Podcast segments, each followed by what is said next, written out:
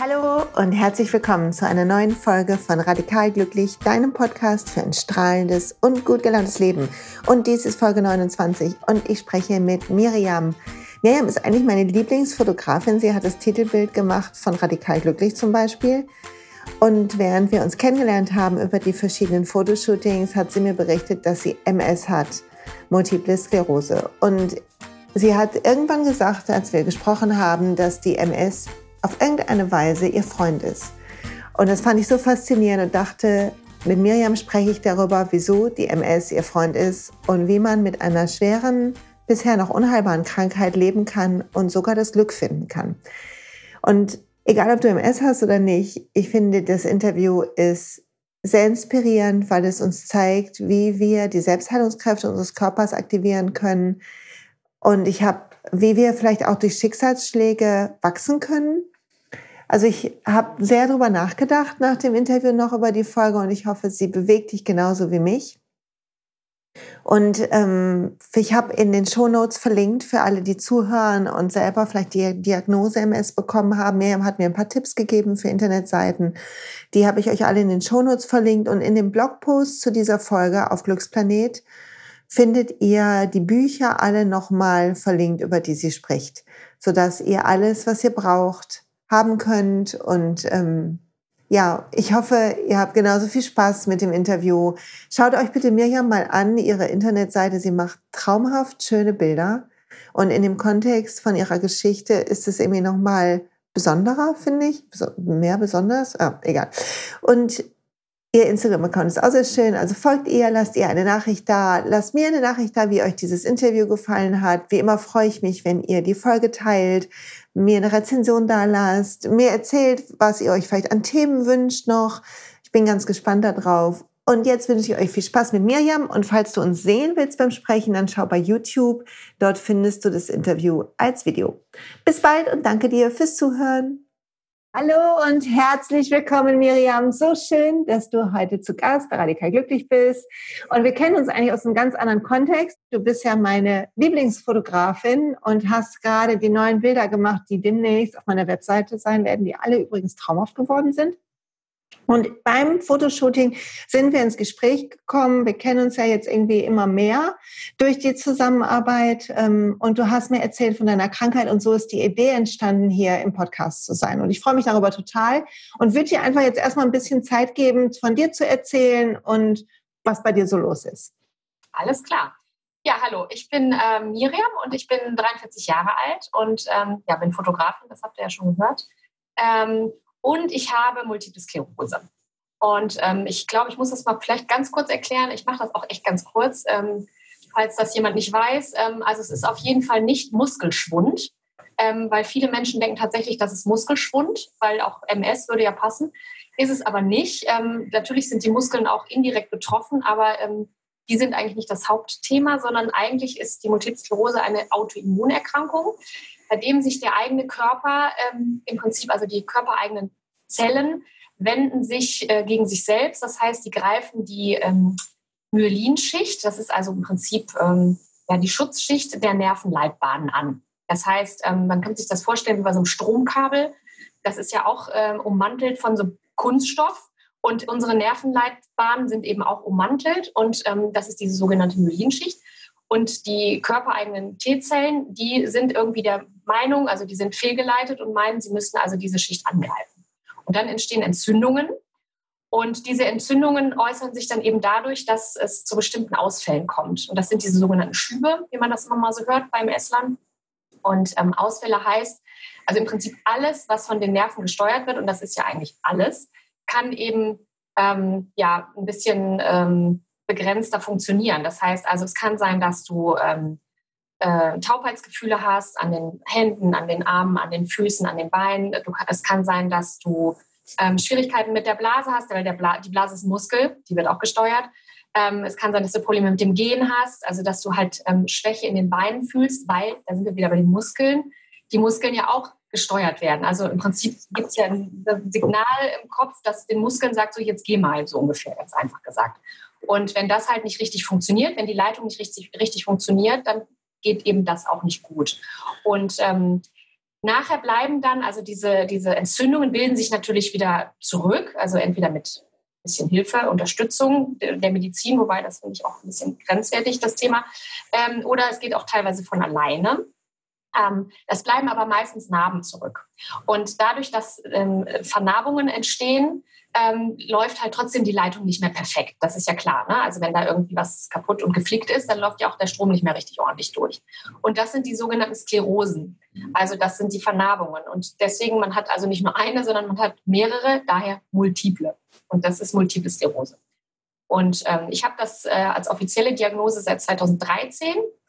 Ähm, ich habe die aber eigentlich schon mindestens elf Jahre, also seit der Geburt meines Sohnes. Ich habe einen Sohn, der ist elf jetzt, wird jetzt elf.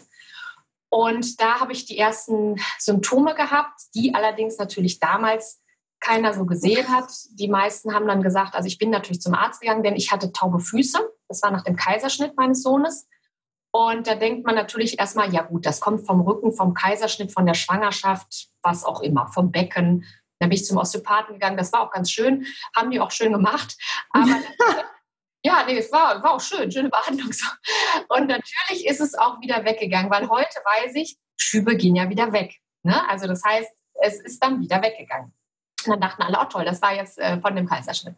Ja, und dann habe ich halt immer mal wieder ähm, Schübe bekommen. Also das heißt, immer mal wieder Symptome gehabt, wo ich gedacht habe, was ist das denn jetzt? Und es war auch immer so, dass in meinem Leben gerade Chaos war, also Stress. Also ich habe mich relativ schnell ähm, von meinem ersten Mann getrennt. Da war mein Sohn erst anderthalb und in dieser Phase habe ich also wirklich nochmal richtig ordentlich sogenannte Schübe bekommen. Also da hatte ich dann den ganzen rechten Arm taub. Ich konnte, ähm, also die Hand war auch ganz steif, also wirklich so ja, man konnte sie kaum flexibel bewegen. Und ich habe dann zum Beispiel, also da hatte ich total Angst vor, ähm, wenn ich einkaufen gegangen bin und habe mir die EC-Karte bezahlt und wusste, ich muss eventuell nicht den PIN jetzt eingeben, sondern unterschreiben, habe ich gedacht, oh Gott, wenn ich jetzt unterschreiben muss, weil ich wirklich meine Unterschrift nicht mehr machen konnte, dann glauben die im Leben nicht, dass ich das bin. Ich konnte wirklich meine Unterschrift nicht mehr. Ich konnte nicht mehr schreiben. Und ähm, da bin ich natürlich wieder zu den Ärzten gerannt. Man rennt ja dann von Pontius zu Pilatus und dann bin ich wieder beim Orthopäden gelandet. Und der Hausarzt sagte, ja, Sie haben ja auch so einen Stress gerade mit dieser Trennung und so, machen Sie mal eine Mutter-Kind-Kur. Habe ich eine Mutter-Kind-Kur gemacht. Ja, das ist aber auch schön, ne, habe ich gehört. War langweilig. Ich fand die total langweilig. war nichts für mich. Also es war entspannend, aber mein Sohn war damals ja gerade erst zwei. Das heißt, der war in der Betreuung, der hat dann also ständig irgendwelche Heulanfälle gehabt und wollte wieder von mir abgeholt werden, weil das fand, der kannte ja da keinen, das fand er schon nicht so schön. Und ich konnte dann gar nicht so abschalten und da, da, war, da war auch nichts. Das war am Chiemsee, das war sehr schön, aber da war halt auch sonst nichts. Ich fand es ein bisschen langweilig. Aber man wurde schön massiert, also das war alles alles wirklich schön. Und natürlich ist dann auch wieder alles ein wenig besser geworden, weil ja die Schübe irgendwann abklingen. Ne? Also die bleiben ja nicht ewig. Und ähm, ja, dann äh, bin ich, wie gesagt, immer wieder mal zu den Hausärzten gegangen. Ich hatte dann auch mal den Oberkörper ganz taub. Also wie so ein Korsett fühlt sich das dann an. Ne? Also wenn jetzt hier MSler zuhören, sagen die wahrscheinlich direkt, ja, kenne ich. Also man hat wirklich das Gefühl, man hat ein Korsett an, hast aber nicht. Es ist ja jetzt nicht schlimm in dem Sinne, dass man dadurch ähm, sehr eingeschränkt ist, aber es ist super unangenehm. Also ich hatte immer irgendwie mit Parästhesien, so nennt man das im Fach, Fachjargon, wenn du also ähm, Gefühlsstörungen hast. Damit hatte ich halt meistens zu tun. Damit fangen auch viele MSler sozusagen an mit solchen Geschichten. Und ähm, ich habe dann also immer wieder bei Ärzten auch gesagt, kann das nicht MS sein? Und ich kam halt darauf, ich habe mal eine Ausbildung zur Heilpraktikerin gemacht, ich habe aber die Prüfung nicht geschafft. Äh, die ist sehr schwer, also Respekt, wer die kann, äh, wer die geschafft hat. Ähm, aber dadurch habe ich so ein bisschen medizinisches Wissen und habe daher auch immer mal wieder recherchiert mit meinen Symptomen und habe gedacht, ey, wie sieht das aus? Als wäre das MS? Hm, ich weiß nicht. Und dann habe ich eben den Ärzten das gesagt und dann haben die immer gesagt, nee, nee, das ist nicht. Wir gehen, gehen Sie nochmal zum Orthopäden, röntgen nochmal den Rücken, was man da immer alles so macht. Und ähm, dann gab es eben 2013 und äh, 2013 war dann äh, eine Situation, ich war also, habe den Job gewechselt und bin allerdings äh, nach dem halben Jahr, also eigentlich zwei Wochen bevor dieses halbe Jahr Probezeit vorbei war, sehr unvermittelt gekündigt worden. Das fand ich auch ganz schade, weil ich habe das echt super gerne gemacht. Ich weiß auch bis heute nicht so ganz genau warum. Ähm, ich glaube, ich war den zu tätowiert oder so. Ich oder zu teuer doch. Ich weiß es nicht. Also auf jeden Fall haben die mich quasi gekündigt. Zu dem Zeitpunkt war ich auch wirklich alleine. Also ich hatte auch keinen Partner. Ich war also noch, war wieder richtig ganz alleine, alleinerziehend und ähm, habe wirklich gedacht, meine Welt bricht zusammen. Weil ich gedacht habe, okay, du hast das Kind, du hast jetzt keinen Job mehr, du bist arbeitslos. Ich meine, die Fotografie lief damals noch nebenbei, also ich habe das lange nebenberuflich gemacht ähm, und ähm, ja, musste dann mich äh, mit dem Arbeitsamt auseinandersetzen und das hat mich wirklich in ganz, ganz schlimmen negativen Stress wirklich versetzt. Also so sehe ich das jetzt auch, aber ich war auch einfach fix und fertig. Und ähm, dann war es tatsächlich so, dass ich also einen ganz schlimmen Schub bekommen habe, denn ich habe eine Sehnerventzündung bekommen. Eine Sehnerventzündung heißt, dass eben der Sehnerv entzündet ist, äh, wie der Name schon ganz einfach sagt. Man kann das auch eigentlich nur feststellen. Also ich habe es festgestellt, mein, mein Augapfel hat wehgetan. Also es klingt jetzt ganz komisch, aber das hat unfassbar wehgetan, wenn ich das Auge bewegt habe. Und ähm, ich habe das lange nicht gemerkt. Also einige Tage habe ich das nicht gemerkt, aber ich habe immer gedacht, ich hätte was am Auge. Also jetzt hat man so Schlaf noch im Auge. Und habe dann immer so gewischt und es ging aber nicht weg. Und irgendwann, das werde ich nie vergessen, habe ich Fernsehen geguckt und habe irgendwie das linke Auge zugehalten und habe mit dem rechten geguckt, wo das halt war und dachte so, ach du Scheiße, du siehst ja gar nichts mehr. Du siehst ja nur noch oben. Dann kommt ganz viel Grau und dann und noch ein bisschen. Da dachte ich, ach du Scheiße, das ist aber nicht normal. Jetzt musst du doch nochmal vielleicht zum Arzt gehen. So, das ist irgendwie komisch. Ja, und dann bin ich ähm, das zum Augenarzt gegangen. Und der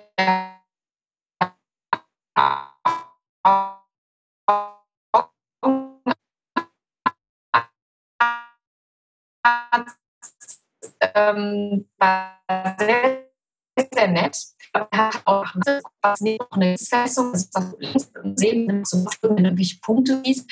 Und ich, es hat, glaube ich, bimmelt und ich habe nur sehr, sehr nett, deswegen da danke ich ihm heute noch für, weil es war der Erste, der das mal gesagt hat, hat gesagt, also so wie das jetzt hier ist, sieht das aus, als wäre das eine Sehnerventzündung. Ich würde Sie gerne in die Neurologie überweisen.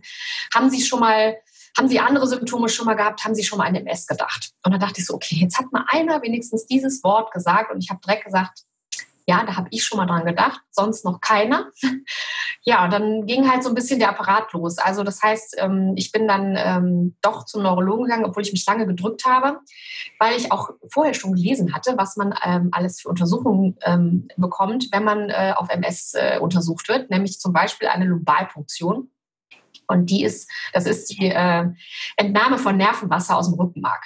Also es klingt wirklich, es ist auch eklig, aber es war nicht so schlimm, wie ich dachte. Es war schon fies, aber ja, ich habe gedacht, ich sterbe dann. Und ich hatte wirklich Angst. Und ich werde auch nicht vergessen, dass es für ein Tag war. Es war nämlich der 11.11. .11. und ähm, nee, der 12.11. Und ich habe mit der ähm, Helferin gesprochen und habe ihr gesagt, bitte erzählen Sie mir, was Sie gestern am 11.11. .11. alles Lustiges gemacht haben, damit Sie mich ablenken können. Und sie hat mich hervorragend abgelenkt.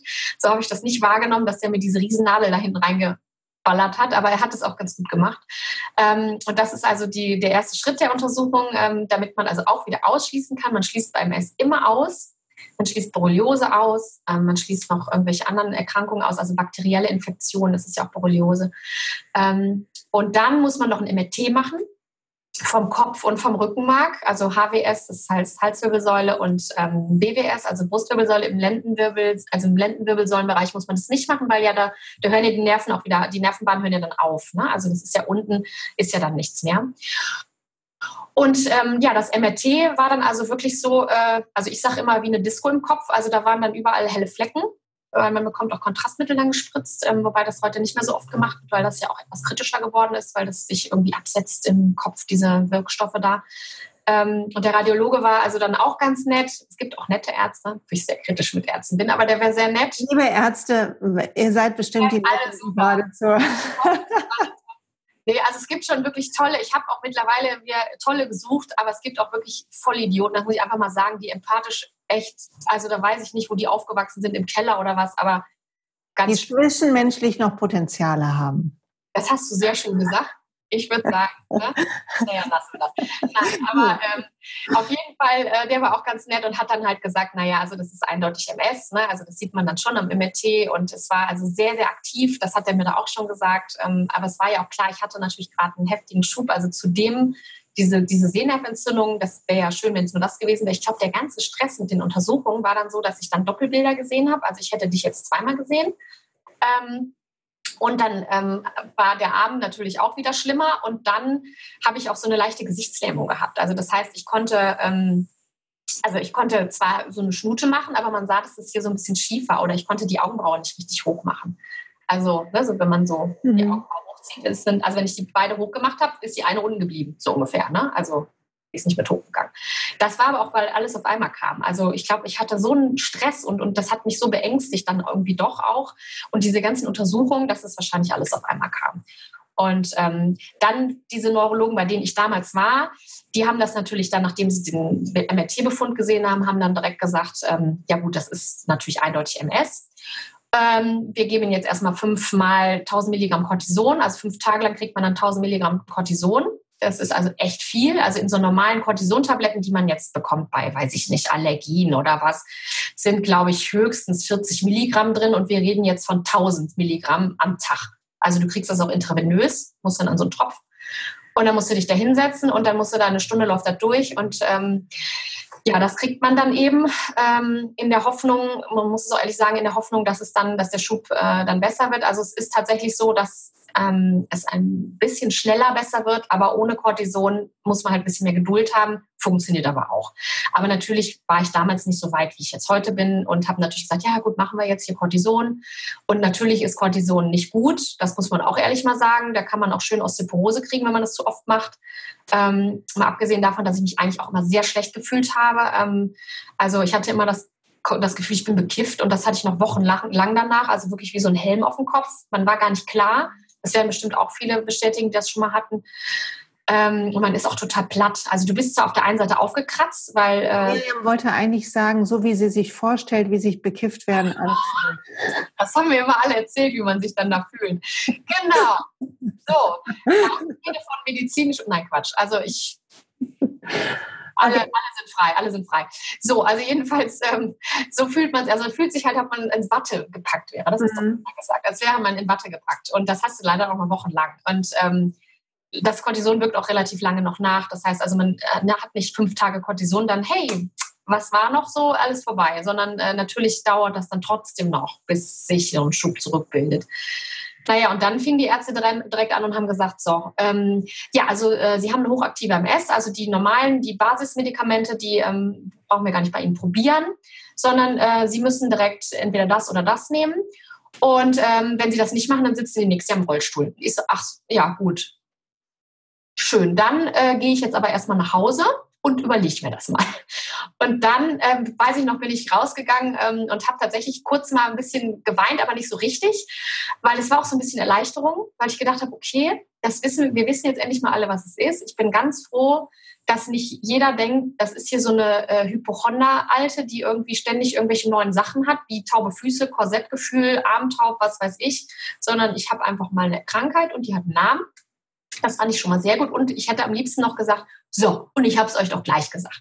Also am liebsten wäre ich zu meinem Hausarzt gesandt und gesagt, ich habe Ihnen doch gesagt, gucken Sie mal nach MS. Naja, aber so war es dann ganz gut, dass das Kind einen Namen hatte. Und ähm, ja, dann habe ich halt ganz viel recherchiert und mir die Medikamente alle mal angeguckt und habe gedacht, ne, also die möchte ich gar nicht nehmen. Die sind mir einfach zu krass. Und ähm, wenn man sich mit MS mal ein bisschen mehr beschäftigt, dann stellt man also wirklich fest, dass das äh, Medikamente sind. Also das sind dadurch, dass man ja denkt, das ist eine Autoimmunerkrankung. Also man weiß ja bis heute nicht, was die Ursache ist. Nach 25 Jahren MS, sie ist immer noch unheilbar, weil man aber ja auch nicht weiß, wo sie herkommt. Was, will man, was will man auch machen, wenn man gar nicht den, die Ursache kennt? Ähm, und die Medikamente nehmen an, dass wenn man das Immunsystem verändert, also entweder moduliert, also verändert, oder ähm, runterfährt, das sind dann sogenannte Immunsuppressiva, dann äh, würde im Prinzip würden die körpereigenen Zellen eben nicht mehr ähm, sich selbst quasi angreifen oder eben die Nervenfasern angreifen. Ähm, weil man sich aber mal vorstellt, also gerade wenn man jetzt von Immunsuppressivern redet, äh, die kommen ja teilweise aus der Chemo. Es ist tatsächlich auch so. Und wir wissen ja alle, äh, wie es bei Chemo ist. Ne, nicht schön. Also das heißt, es wird ja alles kaputt gemacht. Und das Immunsystem runterzufahren, ähm, finde ich echt bedenklich, weil ähm, wir brauchen das. Also ne? du brauchst einfach ein gutes Immunsystem, um überhaupt ganz viele andere Sachen noch abwehren zu können.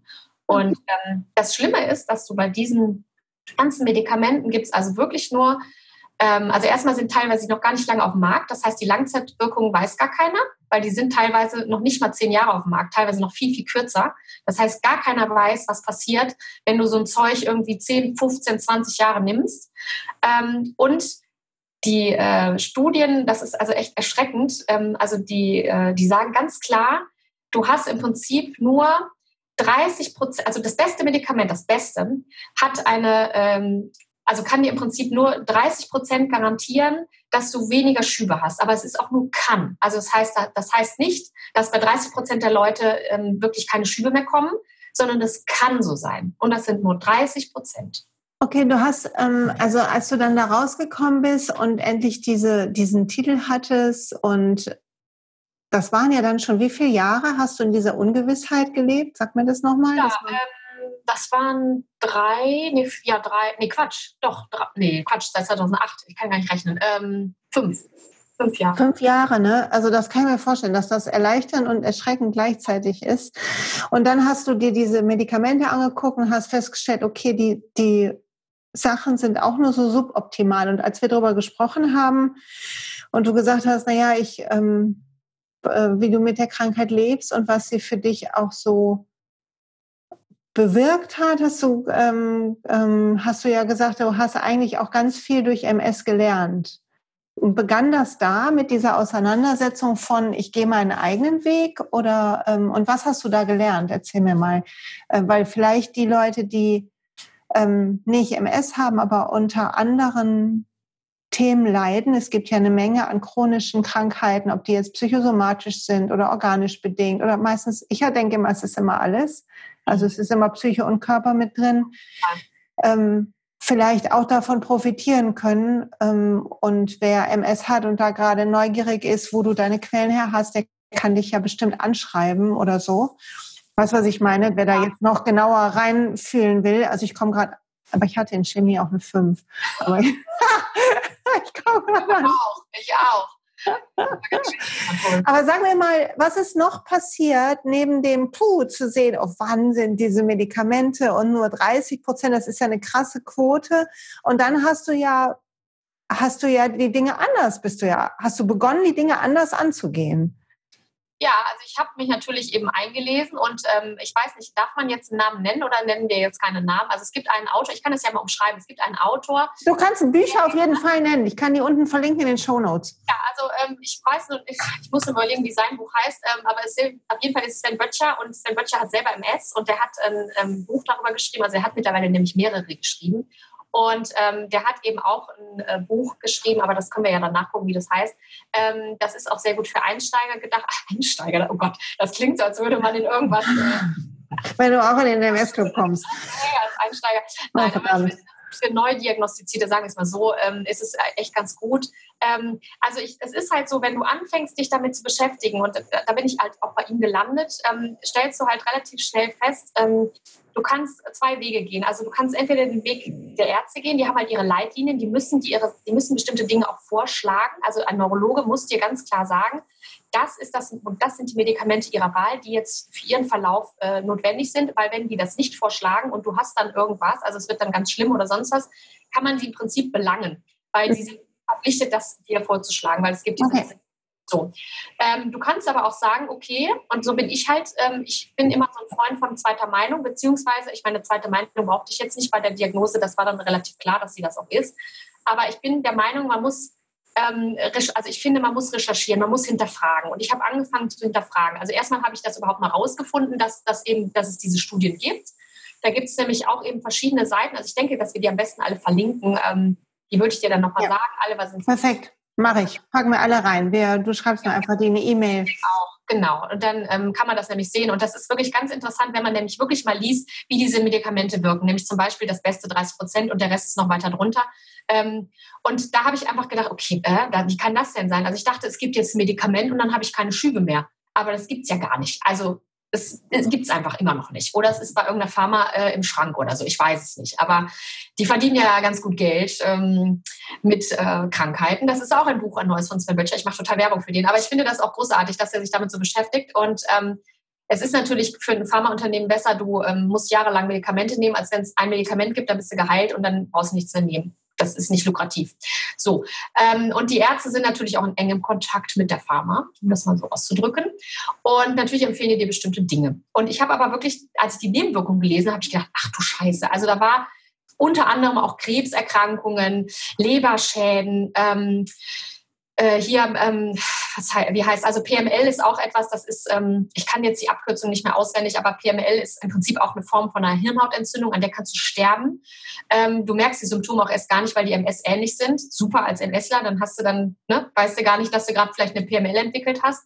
Das ist wieder so ein Fachausdruck. Auf jeden Fall ähm, ist es tödlich. Also es kommen auch ständig ja neue Medikamente jetzt raus für die MS und ständig wird dann nochmal nachgefügt. Ach ja, übrigens, also dann so noch ein Jahr in die im Einsatz sind, da wird der rote Handbrief, der sogenannte, nochmal erweitert. Der rote Handbrief ist im Prinzip, ähm, ja, wenn nochmal was Schlimmes, eine neue schlimme Nebenwirkung äh, gefunden wurde, dann muss man den natürlich nochmal äh, anpassen. Und jedes Mal sitze ich da und denke, das kann es doch nicht sein. Also so hoch ist doch mein Leidensdruck noch gar nicht. Also ich muss auch einfach sagen, ich habe ähm, eine schubförmige MS. Es gibt ja verschiedene Formen. Also es gibt halt eben die ganz einfache schubförmige MS, dann hast du wirklich nur diese Schübe und dazwischen ist nichts. Ähm, oder du hast halt so einen Progredientenverlauf. Das heißt, es wird schleichend immer schlechter und irgendwann hast du halt nur noch, also hast du gar keine Schübe mehr. Ne? Also dann hast du einfach keine Schübe. Ähm, und äh, ich habe eben diese schubförmige und ähm, ich habe dann einfach für mich gesagt, nee, also mir geht es jetzt nicht so schlecht und meine Schübe haben sich immer wieder zurückgebildet. Und das kann ich bis heute auch noch sagen. Ich habe also wirklich ganz wenige Einschränkungen. Die sind wirklich lächerlich, wie ich finde. Ähm, das heißt, ich hole mir doch nicht äh, den Teufel ins Haus, also mit diesen Medikamenten. Ich möchte jetzt gut leben und ich lebe jetzt gut und ich möchte nicht, dass Medikamente mir mein Leben schlechter machen. Du hast ja, achso, Entschuldigung. Ja, nee, ach, du kannst mir auch ruhig Zwischenfragen stellen, weil äh, sonst komme ich wieder vom Hölzchen auf Stöckchen. Also sag ich glaube, würde gerne den, den Fokus mal darauf setzen, äh, wie denn jetzt dein Weg ist, ähm, damit umzugehen, sodass, weil du gesagt hast, als wir gearbeitet haben, dass es dir so viel besser geht. Und du hast, glaube ich, sogar sowas gesagt wie, auf eine gewisse komische Weise war die MS ein Geschenk. Und das finde ich einen schönen Schwenk, weil ich das auch so kenne, dass manchmal die schwersten Schicksalsschläge, wo wir ratlos vorstehen und denken, wieso habe ich das verdient, im Nachhinein in der Retrospektive uns zeigen, was daraus entstanden ist, weil wir dort standen und irgendwie damit konfrontiert wurden. Also magst du darüber ein bisschen ja. erzählen? Also deswegen, das ist schön, dass du das sagst. Das ist tatsächlich so und das ist auch mein Satz. Ähm, die MS ist nicht mein Feind, die ist mein Freund. Also das klingt ganz gruselig für MSler, die gerade diagnostiziert sind oder die im Rollstuhl sitzen, die zeigen mir wahrscheinlich einen Vogel jetzt. Aber das ist auch so eine gewisse Einstellungssache, die ich habe. Also ich habe der MS tatsächlich einiges zu verdanken.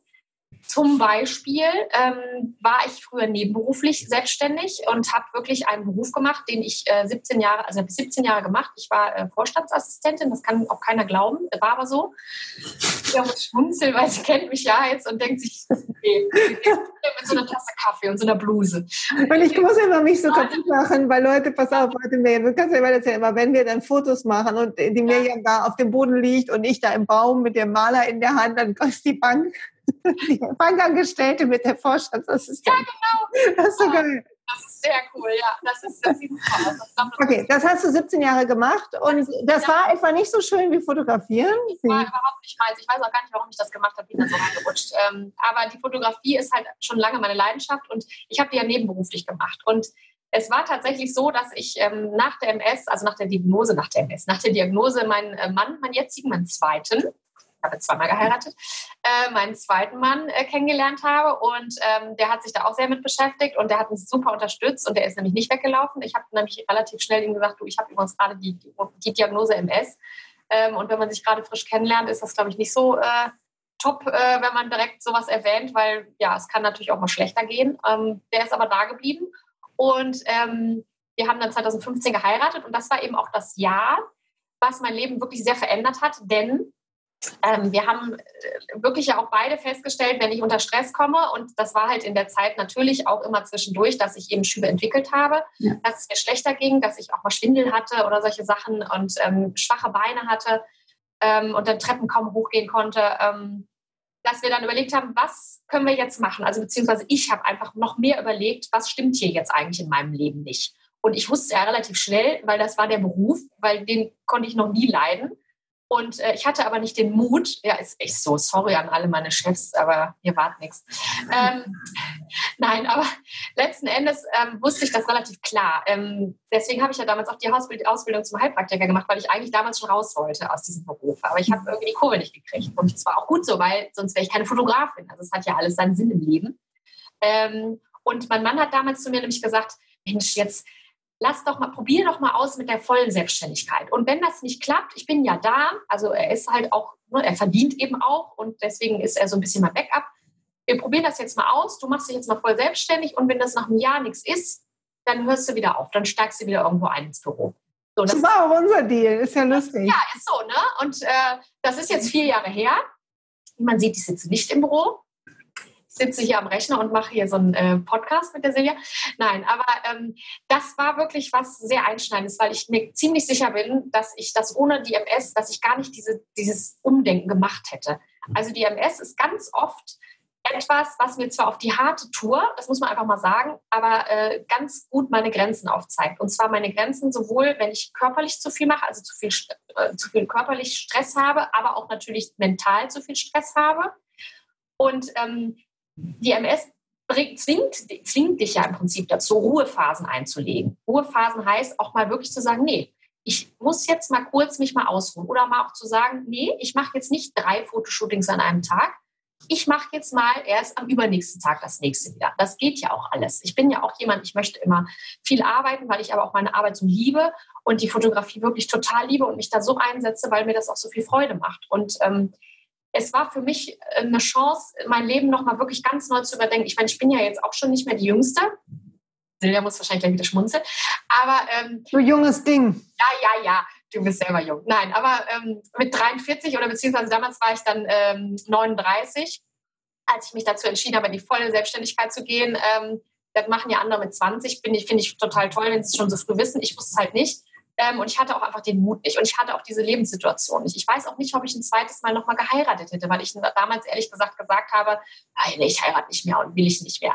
Ich habe natürlich meinen Mann auch also ne, geheiratet, weil ich ihn liebe, aber natürlich habe ich auch diesen Sicherheitsaspekt so ein bisschen im Kopf gehabt und habe gesagt, okay, ich fühle mich einfach sicherer, wenn ich weiß, wir sind eben ein Team, wir sind verheiratet, ähm, eben weil ich auch eine MS habe. Und letzten Endes sind diese Dinge so passiert, ein Stück weit wegen der MS. Ich glaube nicht, dass ich das alles so gemacht hätte. Und es ist auch so, dass ich zum Beispiel zum Yoga nicht so gefunden hätte. Da sind wir nochmal beim schönen Thema Yoga.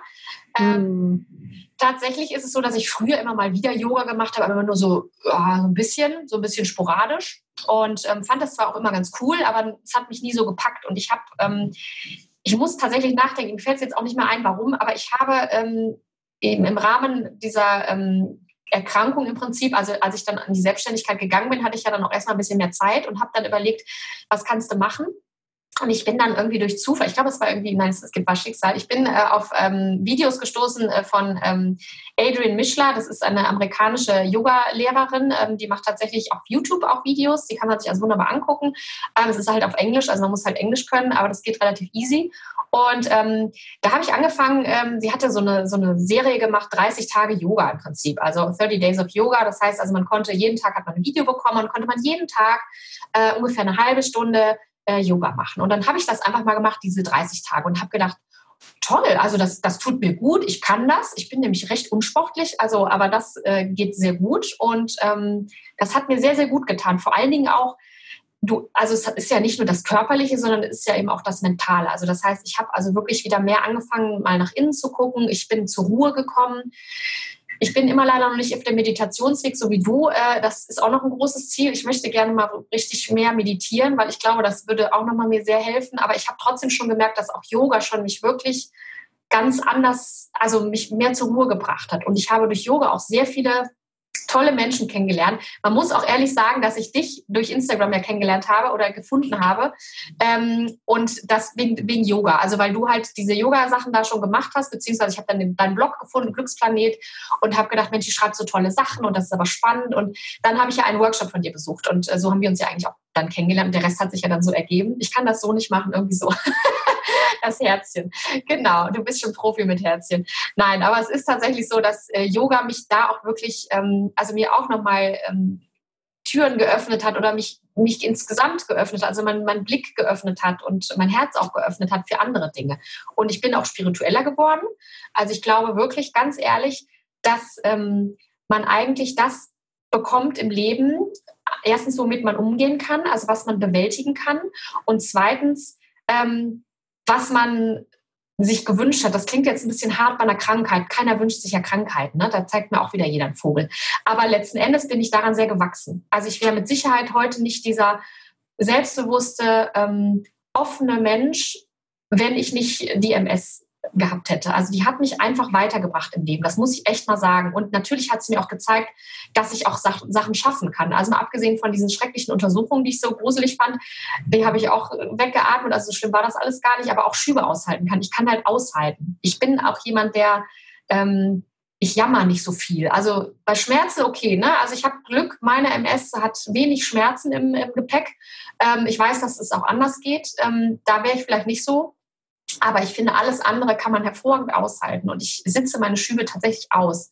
Also wenn ich mal einen Schub habe, dann arbeite ich so ein bisschen mit, ähm, ja, so ein bisschen äh, Nahrungsergänzungsmitteln. Aber da möchte ich das wirklich, das muss jeder für sich selber entscheiden. Da muss man sich mal eine Runde einlesen. Und das ist jetzt auch nur was, was für mich gut passt. Also Ne, das muss nicht für alle gut passen. Ich bin trotzdem noch bei einer Neurologin, einer sehr netten, ähm, wo ich einmal im Jahr meistens hingehe. Sie hat gesagt, bitte kommen Sie einmal im Jahr vorbei, weil ähm, sie weiß genau, Medikamente nehme ich eh keine. Ähm, bitte machen wir, wir machen einmal im Jahr ein MRT. Ich habe in zwei Wochen wieder MRT-Termin. Ich bin sehr gespannt, wie es aussieht im Kopf.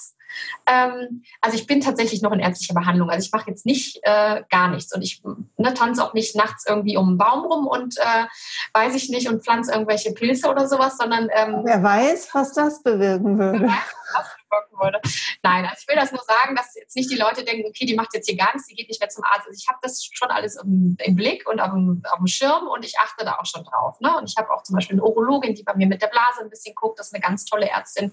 Ich habe also mittlerweile auch wirklich sehr, sehr gute Menschen gefunden, die mir da auch helfen und ähm, ich kann meine Schübe wirklich gut aussetzen.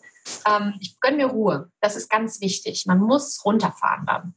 Ja, und das ist so spannend, ähm, was du sagst, weil als du das, deshalb ich, fand ich auch sofort, du musst äh, auf jeden Fall hier Gast sein im Podcast, weil wir ja oft, also weil fast jeden, den ich treffe, der hat das Problem in dieser Welt, in der wir leben, das Gefühl zu haben, die Zeit rast, man rennt, irgendwie ist immer Druck da, man muss sich anstrengen. Und ich glaube, das kennen wir alle. Und dann gilt es ja irgendwie Dinge zu finden oder Strategien zu finden, um zu entschleunigen. Man sagt das immer so, ich muss entschleunigen, aber wenn dann so eine Krankheit uns zwingt, dann, dann plötzlich ändern sich Dinge. Ne? Und es ist so, ähm, ich habe selber mal, also es ist überhaupt nicht zu vergleichen, ne? ähm, will mich da nicht ähm, ähm, auf die gleiche äh, Stufe stellen oder so. Bewundere dich da sehr, dass du das so mutig angehst und da deinen Weg so gefunden hast und dass dieses Selbstbewusstsein bei dir da, da ist und dieser Selbstfürsorge so wachsen durfte. Ich habe, ähm, als ich mein Studium gemacht habe, da waren ja die beiden großen Kinder von mir schon da und ich habe irgendwie parallel gearbeitet in einem Führungsjob schon in der Bank und ähm, durch diese Dreifachbelastung bin ich, ähm, habe ich so einen schlimmen Tinnitus bekommen. Ah, und kurz vor dem, vor dem Bachelor, also ich weiß noch, dass halt die letzten Wochen, als wir da die Abschlussbesprechungen hatten für diese Arbeit, ähm, dass ich in der Bahn einmal umgekippt wäre fast. Also ich musste mich dann so am Rand, so ich stand, habe keinen Sitz so und ich musste dann so mich auf den Boden sinken lassen, weil ich dachte, okay, sonst segel ich jetzt hier hin und ich hatte irgendwie keine, ich hatte keine ähm, Kontrolle mehr über meine Gliedmaßen, hatte ich das Gefühl. Also es war wie so ein kurzer kurzer Bruch irgendwie da drin. Und als dann ich gefragt wurde, ob ich mich nicht auch für den Master einschreibe, habe ich gedacht, nein, ich habe, das schaffe ich nicht weiter. Und es hat, glaube ich, die Regeneration davon, von diesem Stress, von dieser Überforderung, die ich mir zugemutet habe, auch von diesen drei Jahren, ohne irgendwie wirklich Pausen zu machen und so da so durchzurennen und natürlich auch privat irgendwie so auf und ab. Das hat über ein Jahr gedauert, bis ich mich erholt hatte davon. Und ich glaube, wir unterschätzen so oft, dann denken denken, jetzt muss ich mal eine Woche hänge ich ab und dann ist wieder gut. Aber wir brauchen es wie bei einer Schwangerschaft. Der Körper braucht fast die gleiche Zeit, wenn wir ihn überfordert haben, wieder klarzukommen. Und ich habe so ein bisschen, ich habe eine Sache noch, pass auf, ich habe gerade, während du da so schön gequatscht hast, gedacht, Mensch, ich habe doch mal, ich bin ja so ein Fan von Chakren, ne? Ja. Und also Yoga-Philosophie, Leute, ne, wenn ihr da jetzt nicht wisst, wovon ich spreche, dann müsst ihr bei mir am Blog gucken. Aber ähm, ich habe gerade gedacht, weil du gesagt hast, so Sehnerv und recht Arm und so weiter. Und dann denke ich immer so halt Nervenzellen, das hat ja was auch mit der Energie im Körper zu tun. Und ich habe gerade mal geguckt, ähm, was so schön passt, ist hier das Stirnchakra, das dritte Auge. Das ist zwischen den Augenbrauen der Punkt und das passt so zu dem, was du gesagt hast. Also der, ähm, das steht so, dieses, dieser Energieknotenpunkt in uns steht so für Sehen, Spiritualität, die unserer Intuition vertrauen. Also zu vertrauen, dass der Job nichts für mich ist, wenn ich ihn nicht mag.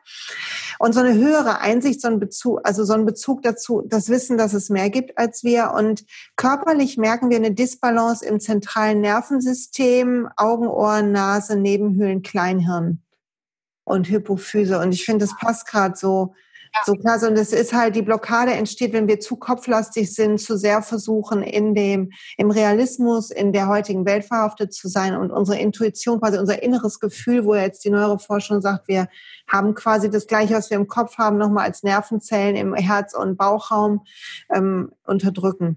Fand ich gerade so spannend, deshalb ja. musste ich das mal kurz teilen. Übrigens, das Asana, liebe Mirjam, Mirjam und ich äh, arbeiten ja auch an ihrer Yoga-Praxis, manchmal noch nicht genug. Sie ist ja. sehr selten in meinen Workshops, weil sie immer Fotos machen. Ja weil sie immer Fotos machen will von Hochzeitspaaren und anderen schönen Leuten. Ähm, aber Kopfstand ist das Asana übrigens. Ja, da, da kämpfe ich ja so mit. Ich kämpfe ja immer noch mit dem Kopfstand. Ich, ich habe aber hier zu wenig Muskeln in den Schultern. Das ist immer noch nicht richtig. Ja, du musst Delfin machen. Ne? Ja, Wer den Kopfstand nicht kann, du musst den Delfin. Ich weiß, ich weiß. Ich weiß eigentlich. Jeden Tag, Delfin, ja. jeden Tag. Ja, da bist du gar nicht die Erste, die das gesagt hat. Ja, ich weiß. Oh. so. Ja, aber stimmt. Ja, da fehlt noch ein bisschen was. Nee, aber tatsächlich, ja.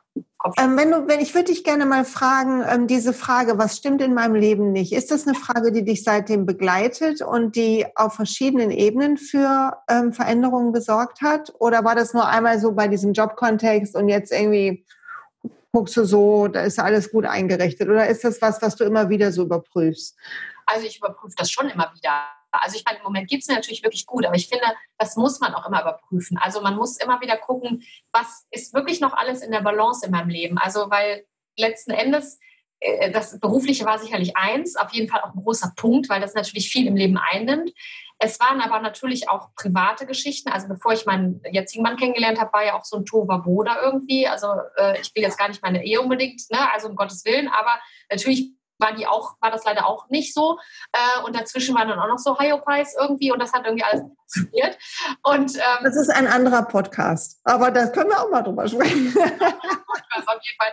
Ja, also das, die Männer Edition. Was kann ich darüber machen? Nee, also das ist wirklich eine ganz spannende Geschichte. Aber auf jeden Fall, diese Ruhe hat mir einfach gefehlt. Also, und ich gucke da jetzt natürlich auch. Ich meine, gut, ich habe jetzt wirklich einen ganz lieben Ehemann. Das äh, schönen Gruß, lieber Christian. Vielleicht hört er den Podcast. Ähm, aber trotzdem ähm, muss ich natürlich auch gucken, ist sonst alles gut. Also, ne, ich gucke jetzt auch so ein bisschen mit meinem Sohn. Das wird jetzt auch nochmal spannend. Also, Silja, du hast ja schon, du hast ja drei Kinder. Ich habe nur einen. Aber du hast schon mal zwei durch die Pubertät gebracht. Der dritte, ich weiß, der ist genau da, wo mein Sohn gerade ist, ist nämlich gleich alt und wir merken das ja beide auch, was da gerade so abgeht. Die Pubertät streckt ihre Fühler aus und klaut das okay. Kind, was früher die Sendung mit der Maus gucken ja. wollte. Ja. ja. Nee, also da muss ich natürlich auch gucken, dass wir da eine Balance haben, dass ich die auch halte für mich. Ähm, ich bin auch manchmal recht aufbrausend und ich versuche das wirklich so ein bisschen wieder ähm, runterzufahren, weil A, tut es mir nicht gut und dann tut es meinem Sohn auch nicht gut, wenn ich dann so ein bisschen aufbrausender bin.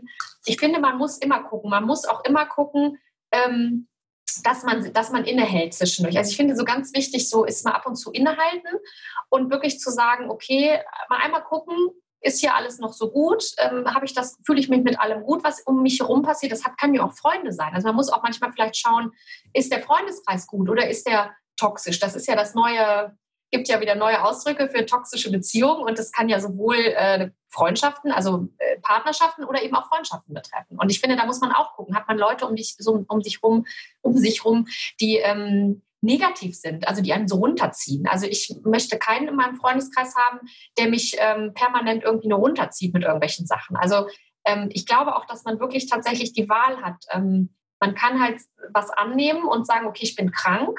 Ähm, oder man geht halt wirklich positiv damit um und versucht ähm, zu gucken, was kann ich daraus Gutes machen. Und ähm, was kann ich anderen Leuten auch mitgeben. Und ich möchte jetzt nicht also alles verteufeln. Also Leute, die jetzt zum Beispiel ähm, andere Krankheiten haben, natürlich ist das für die eine ganz schlimme Sache, Sache und ich höre mir das auch an. Aber nichtsdestotrotz muss ich natürlich aufpassen, dass ich diese ganze negative Energie, die vielleicht jemand hat, dass ich die nicht annehme. Also ich bin gerne da und helfe gerne, aber ich darf die nicht immer annehmen. Also da muss man immer ein bisschen auf sich aufpassen, dass man eben guckt, dass man nicht zu viel ne, Negatives ähm, in sein Herz lässt, so was für einen nicht bestimmt ist.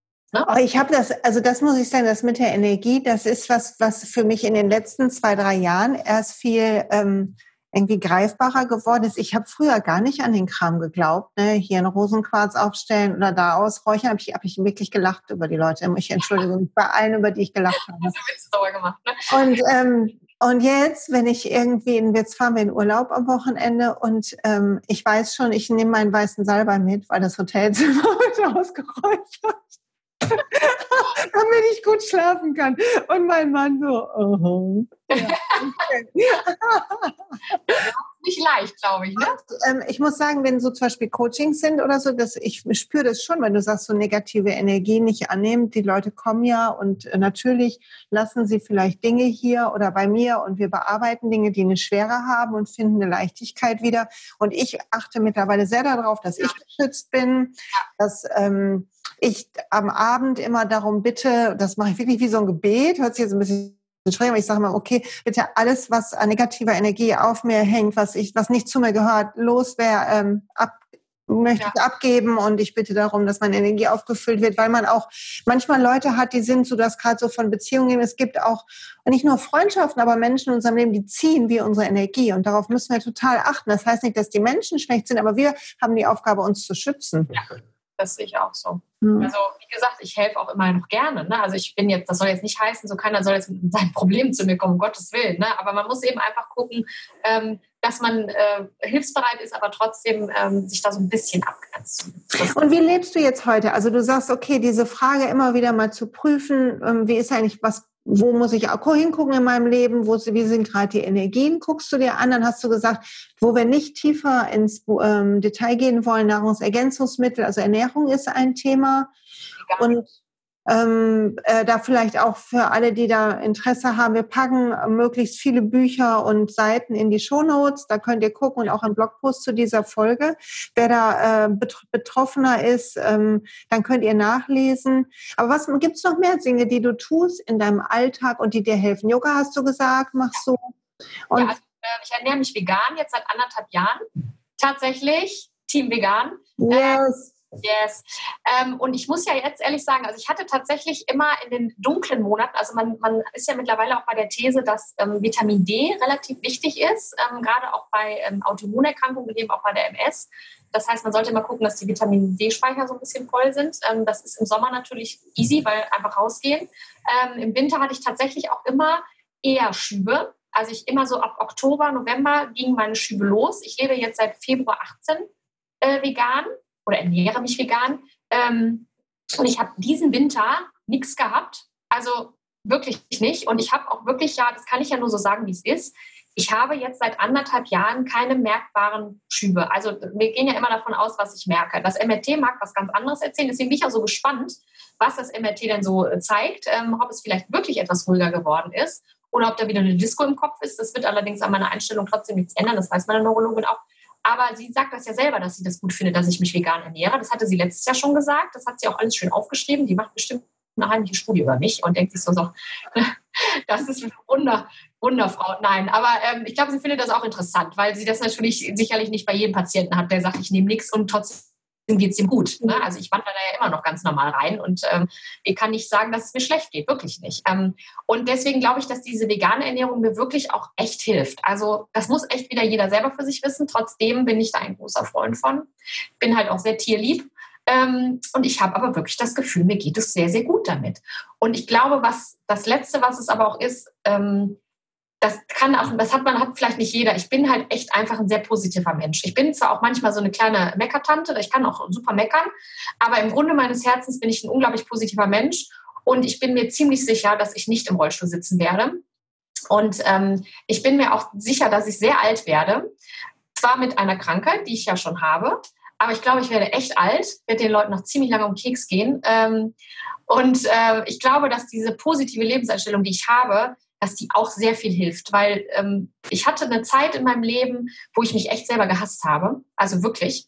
Ähm, das sind auch alte Themen natürlich noch und ich glaube, das kennen viele Leute, gerade die Kindheit und so, da sind, passieren manchmal Sachen, die sind nicht so schön und ich hatte wirklich ganz lange Phase in meinem Leben, wo ich mich echt selber gehasst habe und da passt natürlich eine Autoimmunerkrankung, wo der Körper sich selber angreift, hervorragend hinzu. Das ist ja auch eine Form von sich selber bekämpfen und ähm, ich habe wirklich meinen Frieden mit so vielen Dingen gefunden, auch mit mir selber. Und ähm, ich finde mich gut so, wie ich bin. Ich finde, das sind wunderbare Jahre, die ich jetzt habe. Ein Hoch auf die 40er, kann ich mal sagen. Könnt ihr euch alle darauf freuen. Ähm, und ich glaube, dass das ganz viel ausmacht. Also man kennt das ja auch immer wieder, wenn, wenn man das Gefühl hat, man wird so krank, also zum Beispiel in der Erkältungszeit oder so, und dann die ganze Zeit sagt, oh, ich glaube, ich werde krank. Also ich glaube, ich werde echt krank. Ich fühle mich auch nicht gut und so. Zack, hast du am nächsten Tag meistens auch eine Erkältung. Wenn du aber ähm, nicht die ganze Zeit äh, dir sagst, oh, ich werde krank, ich werde krank, oder in meinem Fall, ich bin krank, ich bin krank, glaube ich schon, dass das eben wirklich mithilft, ähm, mit allen anderen Dingen noch, dass die MS nicht so in den Vordergrund rückt. Ich gebe meiner MS auch einfach nicht so viel Raum. Also, dass wir jetzt so viel darüber sprechen, ähm, ist relativ ungewöhnlich in meinem Leben. Ich rede gar nicht mehr so viel über die MS. Also, es ist auch lustig, mein Sohn sagt auch selber noch, hat er gestern noch gesagt, Mama, eigentlich, ich vergesse manchmal, dass du MS hast. Sag ich, ja, ich auch. Also ich, das ist nicht so ein Raum in meinem Leben. Ich finde das auch ganz wichtig, dass man dem nicht so viel Raum gibt. Weißt du? Also da gibt es ja auch Studien zu sogar. Ähm, ich habe aber leider wieder die Quelle vergessen, verdammt nochmal. Also zum Thema Quellen muss ich wirklich nochmal besser werden. Ähm, dass halt die, ähm, wenn wir uns konzentrieren auf das Heilen und auf die Dinge, die helfen und was uns gut tun, also zum Beispiel, wenn man, ich habe gerade so ein bisschen Themen mit dem unteren Rücken, also sich darauf zu konzentrieren, was mir gut tut, zu konzentrieren, was, was, wann es mir besser geht, statt darauf zu konzentrieren, wann es richtig schlimm ist. Ja. Hilft total. Und neben dem, dass wir uns Hilfe holen dürfen und dass wir äh, Bücher lesen können. Ich bin sowieso ein Freund, ich fand das so faszinierend, dass du am Anfang gesagt hast, Mensch, äh, ich habe da mich erstmal selber schlau gemacht und dass du das so wichtig findest. Ne, das find, sehe ich genauso. Ich glaube, wir dürfen das Heil unseres Körpers. Wir dürfen Ärzten vertrauen und wir sollten darauf vertrauen, dass Ärzte ihr Bestes geben, auch wenn sie vielleicht ganz andere Einstellungen haben als wir oder wenn sie es menschlich nicht immer so charmant rüberbringen. Da bin ich total bei dir. Da gibt es ganz sicher unterschiedliche. Aber wir können die, die Menschen aussuchen, auch in den Berufen, die zu uns passen. Das dürfen wir. Wir haben eine Wahl, egal wie wir versichert sind. Zum Glück sind wir in einem System in Deutschland, wo wir Ärzte haben und wo die auch bezahlt werden, wo wir ein Kranken, funktionierendes Krankenkassensystem haben im weitesten Sinne. Und wir dürfen aber trotzdem auch Spezialist werden für unseren Körper. Also wenn wir Probleme, zum Beispiel ich habe Probleme mit dem unteren Rücken, ISG-Bereich, natürlich gucke ich mir gerade an, welche Yoga-Übungen, woran könnte das liegen, was mache ich gerade anders als sonst und versuche selber für mich rauszufinden, an welchem Band, ISGs hat ja viel mit den Bändern in der Hüfte zu tun, vorher hatte ich Hüftprobleme, jetzt ist quasi ein bisschen hochgewandert. Also was habe ich verändert und wie, wie, welche Disbalance kommt jetzt gerade in dem Gelenk? Damit wir nicht irgendwie eine Cortisonspritze in den Rücken kriegen müssen oder irgendwas, was auch okay ist, wenn wir das uns mal zu entscheiden. Aber die Entscheidung sollte eine bewusste sein und keine Verordnung vom Arzt, mit der wir uns unwohl fühlen. Das denke ich auch. Es ist eigentlich unsere Pflicht, finde ich. Also wir, das sind wir unserem Körper und uns eigentlich auch schuldig, dass wir uns eben damit befassen mit den Dingen, die wir haben. Also das heißt, wenn wir uns, wenn wir eben krank sind, dass wir echt einfach mal gucken, was genau ist das? Also das kann man ja, man kann ja auch vieles nachlesen. Man muss natürlich im Internet immer ein bisschen gucken. Da steht auch viel Scheiß.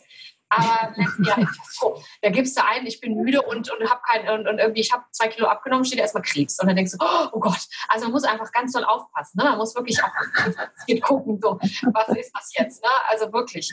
Aber trotzdem kann man sich natürlich viel Internetinformationen holen und ich finde, man kann wirklich vieles recherchieren und man kann dann eben man, man muss ja nicht wie so ein dummer Patient zum Arzt gehen und sagen, ja, okay, dann nehme ich das. Sondern man kann ja auch mal Zwischenfragen stellen und sagen, wie ist das denn? Oder woher kommt das denn? Oder kann ich vielleicht das noch machen? Oder kann ich das als Ergänzung machen? Oder sonst was? Also ich finde, recherchieren ist ganz wichtig. Und ähm, ich, für mich war das überhaupt keine Frage. Also für mich war es ganz klar, dass ich erstmal ganz viel nachschaue, nachlese. Ich bin auch in Foren gewesen, einfach um mich zu informieren. Ich finde, das ist das größte oder das, die größte Macht, die wir haben. Ist, also Wissen ist Macht und das ist einfach so. Und ähm, ich finde das eben gerade bei einer Erkrankung ganz, ganz wichtig, dass man sich wirklich damit auskennt und mit beschäftigt. Und ähm, man muss nur einfach mal irgendwann gucken, ist auch zu viel. Also mir war es irgendwann auch zu viel. habe ich dann auch zu meinem Mann gesagt, Christian, kannst du das jetzt mal lesen? Ich kann das jetzt langsam nicht mehr äh, hören, so diesen ganzen Kram. Da hat Christian dann mal das eine oder andere Buch gelesen hat mir das dann zusammengefasst, weil ich gesagt habe, ist jetzt auch gut, ich, ne, der ist auch schon Fachmann. Nein, mhm. aber ich habe dann irgendwann gesagt, ne, also jetzt ist auch mal Schluss. Also da muss man auch ein bisschen gucken. Deswegen das mit dem Thema nicht zu viel Raum geben. Man soll sich damit beschäftigen, aber irgendwann, wenn man selber merkt, so, oh, ich kann es jetzt echt nicht mehr hören, dann hört man halt mal wieder auf. Ne? Also dann ja. mal Pause machen. Also auch da darauf hören. Ne? Ähm, also ich fasse mal so zusammen für, für uns, wenn wir merken, unser Körper, egal ob wir eine schwerwiegende Krankheit haben oder merken, irgendwas stimmt nicht, auf unser Gefühl zu hören, zu vertrauen. Du hast ja ganz früh schon vermutet, dass es das ist und hast dich aber irgendwie dann von den Ärzten wieder beruhigen oder ablenken lassen. Also dass wir da früh drauf hören dürfen und dass wir selber Fachfrau, Fachmann werden dürfen und das auch tun können, also wir auch vom Weg abweichen können. Ich habe zum Beispiel eine Freundin in ähm, Viersen, die ähm, sehr unter Hashimoto gelitten hat, also diese Schilddrüsenerkrankung und die auch, nachdem sie entschieden hat, dass sie nicht immer diese Hormone nehmen will, über, ich glaube, über zwei Jahre in einer ganz intensiven naturheilkundlichen Behandlung war und der es heute mit einer speziellen Diät, das muss ich dazu sagen, aber sehr, sehr gut geht. Ne? Also, und ich fand auch ähm, hier im Podcast war ja Mimi Kirk zum Thema Rohkost, die gesagt hat, was das mit ihrer Arthritis gemacht hat. Ne? Und ich glaube, das können wir nur selber fühlen. Also wir können Dinge, ich mache immer so 40-Tage-Tests manchmal, wenn ich unsicher bin. Und dann merkt man erstmal, was das macht für den Körper. Und beim Thema Vegan zum Beispiel war das für mich, ich habe das umgestellt vor neun Jahren. Wahnsinn, ne? Ich finde es auch krass und ähm, habe das umgestellt und eigentlich so halt, um ein guter, besserer Mensch zu sein, wegen dem Tierleiden, weil mir das auch nicht so klar war, wie die Kälbchen und die Mütter leiden durch die So, das hat mich sehr bewegt. Und dann habe ich, weil mein Kind da auch noch klein war, ne, ich glaube, da komme ich noch mal mehr da auch einfühlen, ne, ähm, und dann ging es mir ungefähr nach einer Woche schon so körperlich so viel besser. Ich hatte so viel mehr Energie und meine, ich habe früher so Ekzeme gehabt, die waren irgendwie sind zu, also ich habe die manchmal an ganz kalten Wintertagen noch so ein bisschen, aber es ist kein Vergleich und da dachte ich so krass, okay, der, der Körper sagt gerade, yay, endlich ist jetzt begriffen. Und dann, ja. Ähm, dann weiß man auch, dass man am richtigen Weg ist und diesem Gefühl zu vertrauen, oder? Ja, das finde ich auch, absolut. Also ich glaube auch, dass das alles äh, gut ist, was ich hier mache. Ich äh, auch, dass ich eben keine Medikamente nehme. Also es ist vielleicht auch so, wenn jetzt jemand sich wirklich dafür entscheidet für Medikamente, jetzt also in meinem MS-Fall da, mhm. ähm, und hat aber ein gutes Gefühl damit, dann ist das auch der richtige Weg für ihn. Also für mich weiß ich ganz genau, wäre es nicht der richtige Weg. Deswegen würden die auch null wirken, weil ich finde, wenn du mit der Einstellung schon rangehst, das will ich eigentlich nicht machen. Ich möchte das alles nicht nehmen. Und so ist meine Einstellung. Ich möchte die ganzen Sachen nicht nehmen. Dann wird das auch nicht funktionieren. In gar keiner Art und Weise. Und wenn jemand sich aber damit gut fühlt, also ich will ja jetzt nicht sagen, nehmt alle nichts, um Gottes Willen, das muss ja jeder wirklich selber entscheiden. Und wenn jemand sich damit gut fühlt und sagt, nee, ich vertraue aber darauf, ich habe mich da eingelesen, für mich ist das der Weg, dann ist das vielleicht auch für denjenigen wirklich genau der richtige Weg. Also dieses Hören auf seinen Bauch. Also mein Bauch sagt einfach nein, Medikamente, und andere sagen aber vielleicht ja, ich brauche das. Ne? ja. Oh, das ist, das ist ja fast, wir sind jetzt schon ein bisschen länger ähm, am Sprechen. Ich gucke gerade mal auf die Zeit. Wie lange geht der eigentlich, der Podcast? Solange wir wollen. Es gibt irgendeinen Podcast, wo der, der, der Gast irgendwann so ein Codewort sagt und dann wird auf Stoff gedrückt. Ah. Aber das ist, das ist nicht dieser. Okay. Wir haben kein Codewort ausgemacht, kein Safe Word ausgemacht. Safe Word. ja, ich habe die einschlägige Literatur gelesen. Ähm, ähm, okay, ich äh, finde, das ist einfach ein tolles, eigentlich tolle Abrundung von dem Thema. Ich werde dich gleich noch fragen, irgendwie gibt es noch was, was du rausgeben willst, wenn die Leute Fragen haben, wo dürfen, dürfen sie dich ansprechen und so weiter. Aber das finde ich eigentlich ein schöner Tenor, dass ähm, DMS, also einmal finde ich diesen Satz so toll, dass DMS dein Freund ist, weil sie dir geholfen hat, dein Leben quasi auf dich mehr und auf dein Gefühl mehr auszurichten. So ist es bei mir angekommen, was mich echt sehr berührt. Und ich glaube, so ist es ganz oft im Leben, dass wir in unserem Außen gezeigt bekommen, was innen nicht stimmt. Also das, was wir außen sehen in unserem Leben, das Chaos, das Unruhe, den Streit, der zeigt was über uns innen, was nicht heißt, dass wir schuld sind, aber es heißt aber, wir haben innen, dürfen innen noch was tun.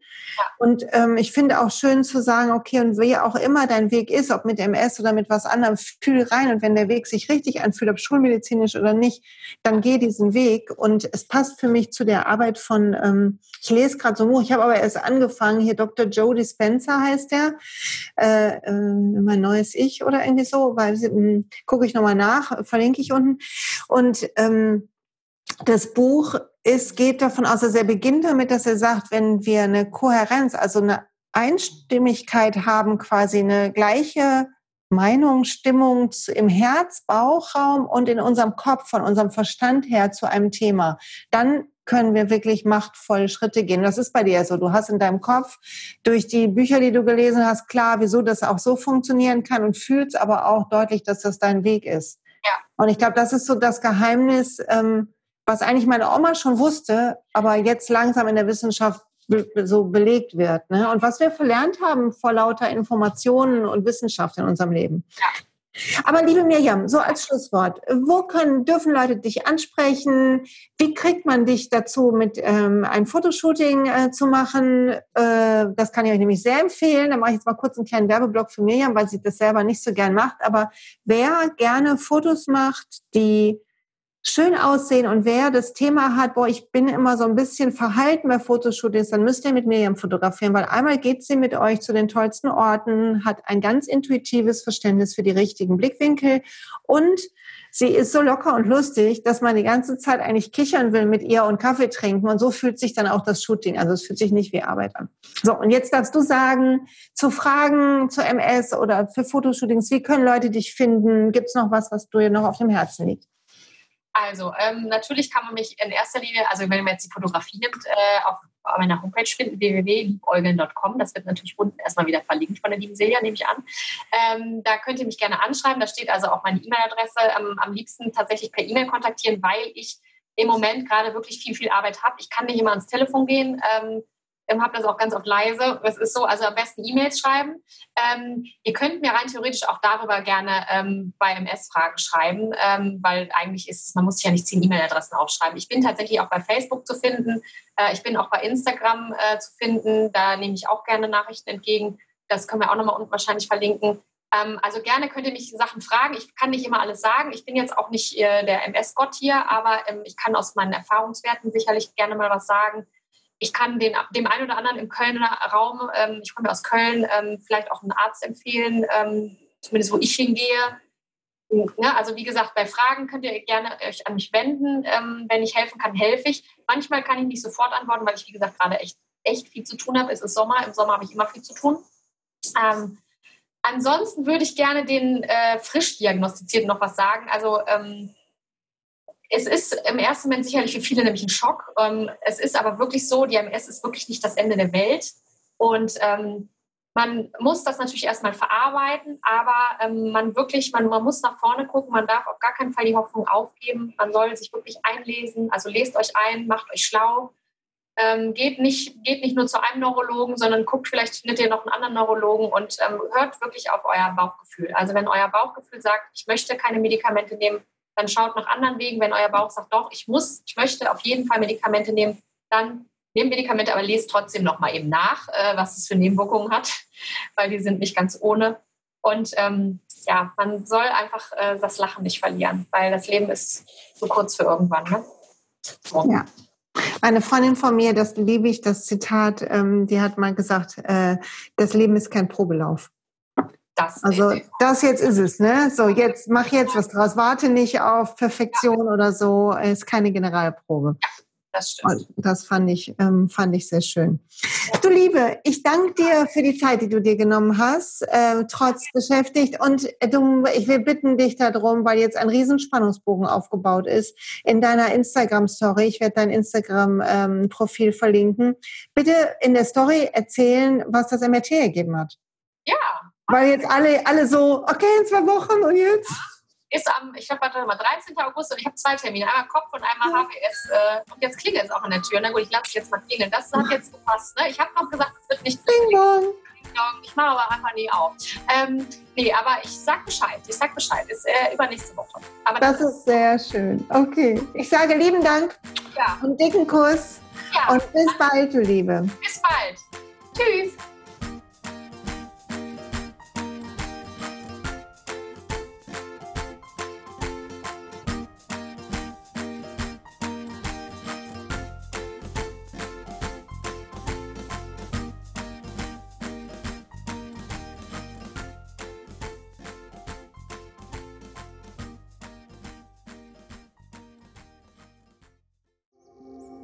Und pst, es gibt einen neuen Podcast von mir, der ursprünglich auf einer von mir geschaffenen Kursplattform nur zur Verfügung gestellt wurde. Er heißt Zurück zur Natur und ich beschreibe darin, wie ich ätherische Öle und Supplements nutze und was ich den Leuten, die das mit mir entdecken, rate.